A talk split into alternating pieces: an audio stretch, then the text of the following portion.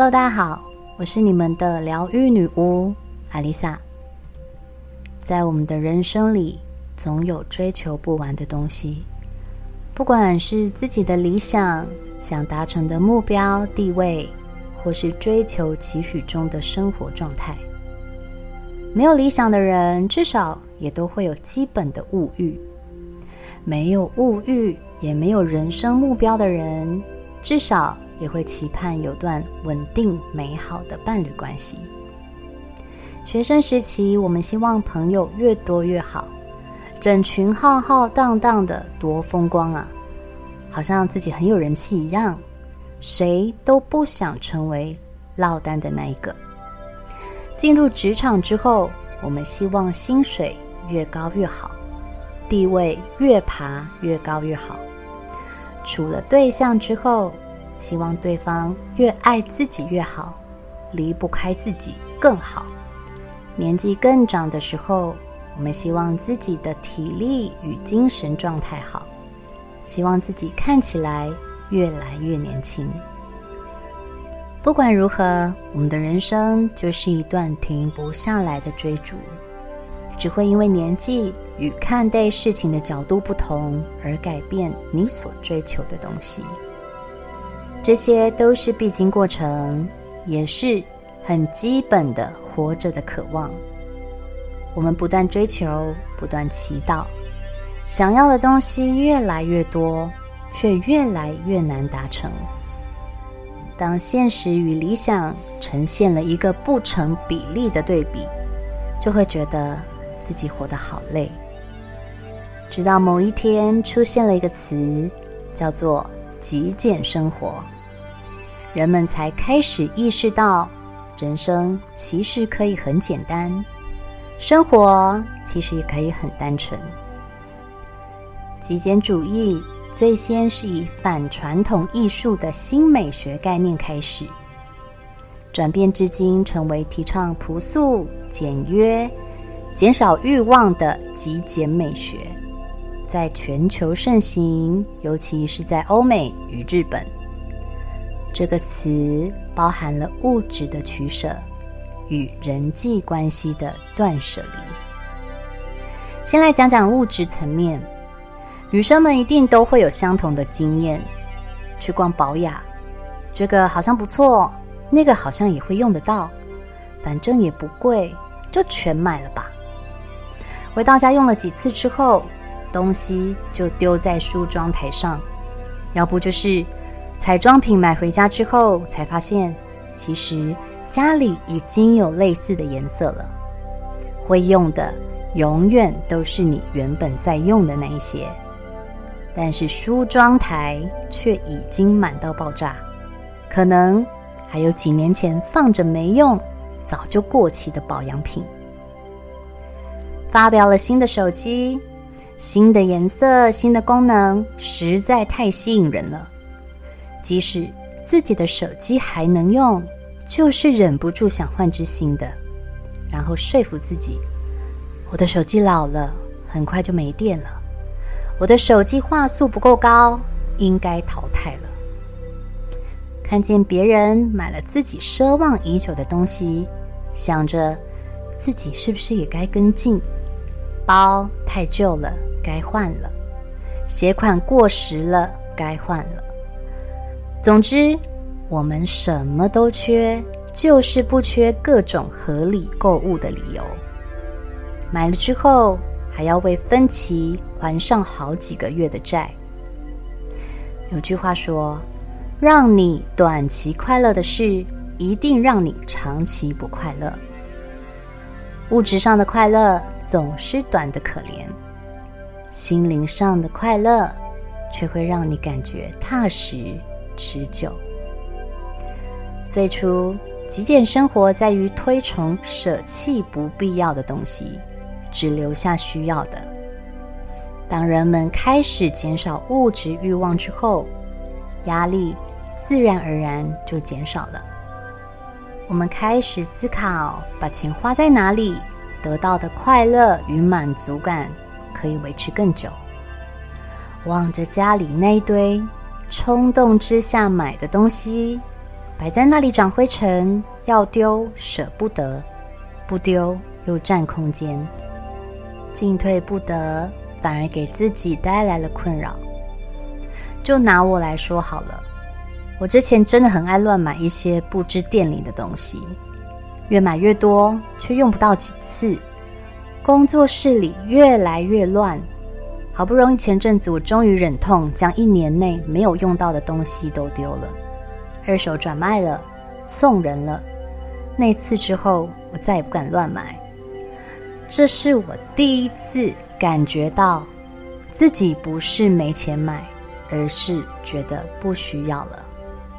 我再也不用烦恼，当我不使用那些东西的时候，要把它们往哪里塞。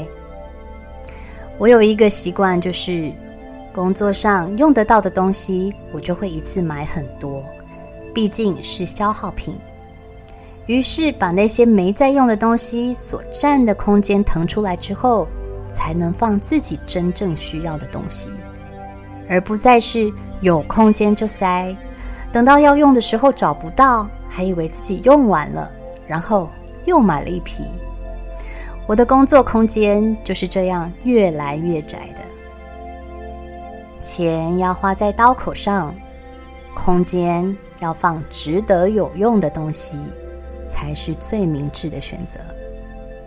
真正的极简，并不是要你压抑住自己的欲望，而是重新审视自己真正需要的是什么，适合自己的是什么。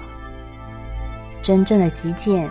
是要你了解，多不一定是好，平衡才能给心里腾出一些空间，去承接心里的真正丰盛。除了物质层面，心灵层面也是一样的。大部分的人每年至少会做一次空间的大扫除，心灵当然也是需要，而心灵的大扫除频率。更应该比空间的大扫除还要高，那就是我们提到的心灵上的断舍离。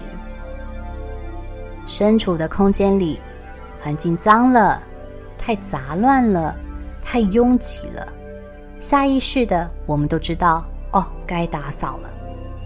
常用的东西我们会放在轻易拿到的地方，不常用的。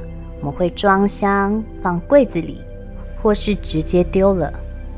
但是心灵不同，我们很难察觉哪些东西自己应该丢掉了，甚至还会把事情的重要性排错位置。例如，苦苦追求财富，却对未来没有明确目标；想要别人爱你，却忘了先从爱自己开始。希望自己身体健康，没有病痛，却懒得动。颠倒的因果，当然也就会有颠倒的结果。久而久之，欲望得不到满足，而我们的心就变成了一个摆满废物的空间。除了废物，还有垃圾和一些蚊虫、蟑螂。把常用的、必备的东西放在难以取得的地方，却把少用的、派不上用场的放在随手可得的地方，把该丢的堆成一团。你说，这样的心还会有多余的空间吗？还放得下真正对你有帮助的东西吗？多不代表好，也不代表丰盛。追求财富、地位、名利，也要看你的格局、品德，撑不撑得起这种福分。也就是道家所说的“德不配位”。追求别人能多爱你一点，也要看如果爱已经超出了你本身所能负荷，这样的爱是很窒息的，是很不健康的关系。对彼此一点好处都没有，有再多的燃料，大火一烧，很快就烧光了，自然也就没戏唱了。以前看韩剧，看到男主角深情地对女主角说：“我真的是想你想到快疯了，你怎么可以不接我电话？你心里到底有没有我？”这类看似甜言蜜语的话，隔着荧幕，自己都会忍不住姨母笑。现在看到男主角对女主角这么说，我心里只会觉得：天哪，这不就是恐怖情人吗？要是现在的我遇到这种人，肯定先助跑动作，离得越远越好。我可想再多活几年啊！过去我们的人生一直在做加法，因为人都是需要动力去完成目标、理想，满足所有的欲望。于是我们习惯了越多越好的思维。但是，当物质生活稳定之后，我们开始关注自己的内在与精神层面，开始思考什么对自己才是最好，什么才是真正适合自己的，什么样的处事态度对自己才是最轻松的，什么样的朋友才值得深交。这时候的我们开始做。人生的减法，我们学会内观，不愿也不想再背负着根本不属于自己的责任，不再满足别人的期待，不勉强，不将就，不委屈，只为了照见内在那个真实的自己，只聚焦在重要的事，只与重要的人相处。其他的，就让它云里来，雾里去。那些不开心的回忆，真的不需要记得那么牢。年纪越大，脑容量越小，别让过不去的事情占据你的记忆体。老子在《道德经》中说：“少则得，多则惑。”少则得指的是。将一切化繁为简，才能专注地去完成目标，获得成功。断舍离是让自己活得更舒心的必备技能。不舍得断的，都会成为你的阻碍；不舍得舍弃的，都是执念的心魔；不舍得离开的，都会成为让你无法飞翔的枷锁。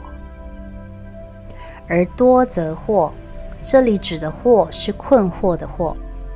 它的意思是，选择太多，诱惑太多，反而会迷失本来的方向。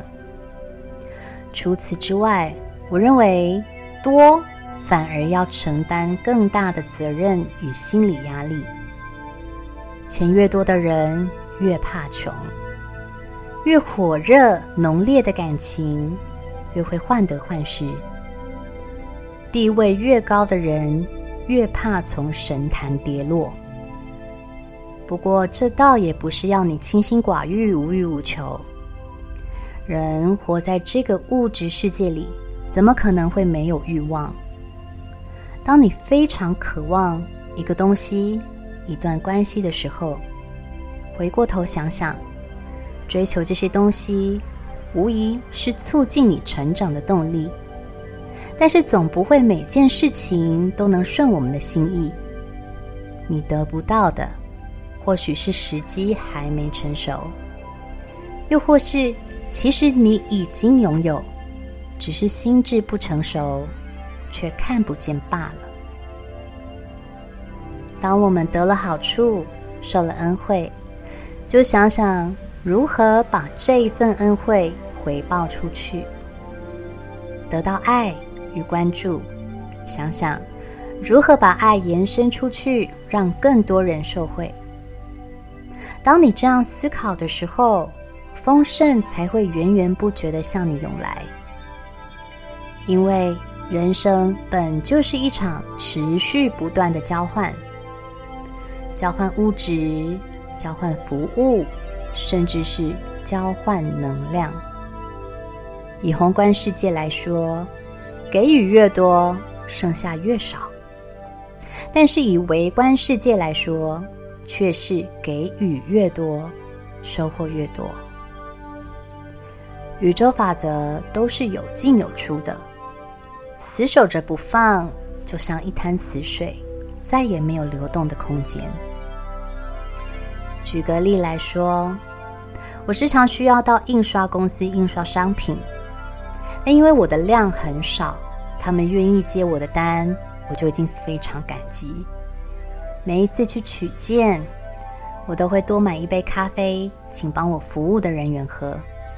他们总是说：“不要那么客气，不要浪费钱，这是他们的工作。”但是我还是会这么做。今天我去拿文件的时候，发现自己在讯息里打错了尺寸大小，所以印错了。我跟他们说：“不好意思，我搞错了，我是要 A4，不是要 A3，麻烦你再帮我重印一张。我吃个午餐，待会过来拿。”当我回到印刷公司拿文件的时候，这次没错了。想说第一次印错是自己的疏失，当然也要付钱。光一张 A3 印起来就将近要两百块。买过我商品的人都知道，我对于纸的材质都很严格，所以价格相对也贵很多。心想。两百块都可以吃一顿丰盛的早午餐了，但错在自己，也怨不得人。我掏出钱包，想着连印错的那张一起付钱，但工作人员却说：“不用啦，印错的那张还是给你，你给我印对的那一张费用就好了。”我说：“怎么行？这是我自己搞错的诶。”他说：“因为你每次都很客气，请我们喝咖啡啊，真的没关系。”我谢过他之后，转身就到了饮料店，一次买了十杯饮料，请他们所有人喝。